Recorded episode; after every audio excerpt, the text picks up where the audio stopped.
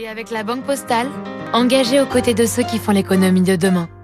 Bonjour David. Bonjour Renaud. Les pénuries de médicaments préoccupent de plus en plus les Français, mais aussi le gouvernement. Alors, on sait hein, qu'il y a des ruptures de, de, stock sur des médicaments aussi basiques que le doliprane pour enfants, et du coup, bah, tous les Français commencent à se préoccuper des problèmes de pénurie comme le gouvernement. Mais il faut commencer par rappeler qu'il y a des pénuries ponctuelles tous les ans.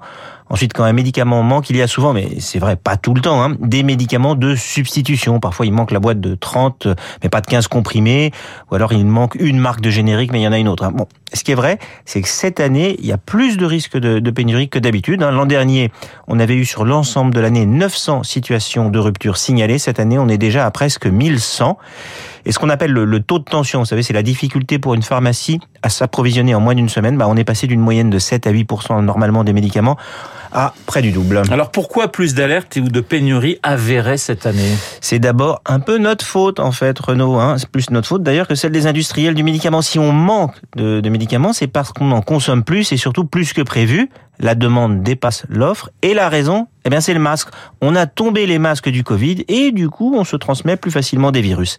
La deuxième raison, c'est que les industriels qui sont prudents forcément avaient à la fois réduit leur stock quand la demande a chuté pendant les périodes de confinement du Covid et qu'ils ont mal anticipé le redémarrage de la demande. Du coup, dans cette période qui est aussi tendue sur l'approvisionnement en carton, en flaconnage en verre pour plein d'industriels, bah, ils ont été pris par surprise et ils ont du mal à augmenter rapidement la production. Donc on serait plus, David, dans un problème conjoncturel que structurel? Oui, oui, oui. Mais le problème actuel reflète aussi quand même, il faut l'avouer, une faiblesse structurelle. Hein. Pour différentes raisons. On a laissé la base industrielle de la pharmacie se délocaliser. Pour ce qu'on appelle les, les, principes actifs, c'est-à-dire en fait les, les, ingrédients de base des médicaments qu'on doit ensuite mélanger, bah, on a laissé cette partie de l'industrie partir essentiellement en Chine et en Inde parce qu'ils sont plus compétitifs en termes de, de coûts de production.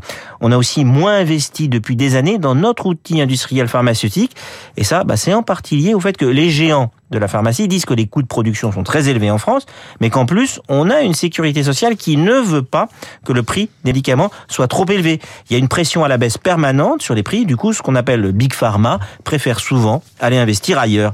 Dire aux groupes de pharmacie qu'on les aime, qu'on a besoin d'eux quand on est en crise, bah, cela ne suffit pas. L'amour, cela s'entretient et surtout, il faut des preuves d'amour et des preuves répétées. Le décryptage de David Barrou sur l'antenne de Radio Classique dans deux minutes, le journal de 8 heures. Je vous rappelle les invités de Guillaume Durand, Maï Binebine, peintre et écrivain marocain, mais également Thibaut de Montbrial, président du Centre de réflexion sur la sécurité, également dans notre studio, Franz-Olivier Gisbert à 8h40, et l'ambassadeur d'Argentine en France, puisque je vous le rappelle, la finale entre la France et l'Argentine, c'est dimanche à 16h. Tout de suite la.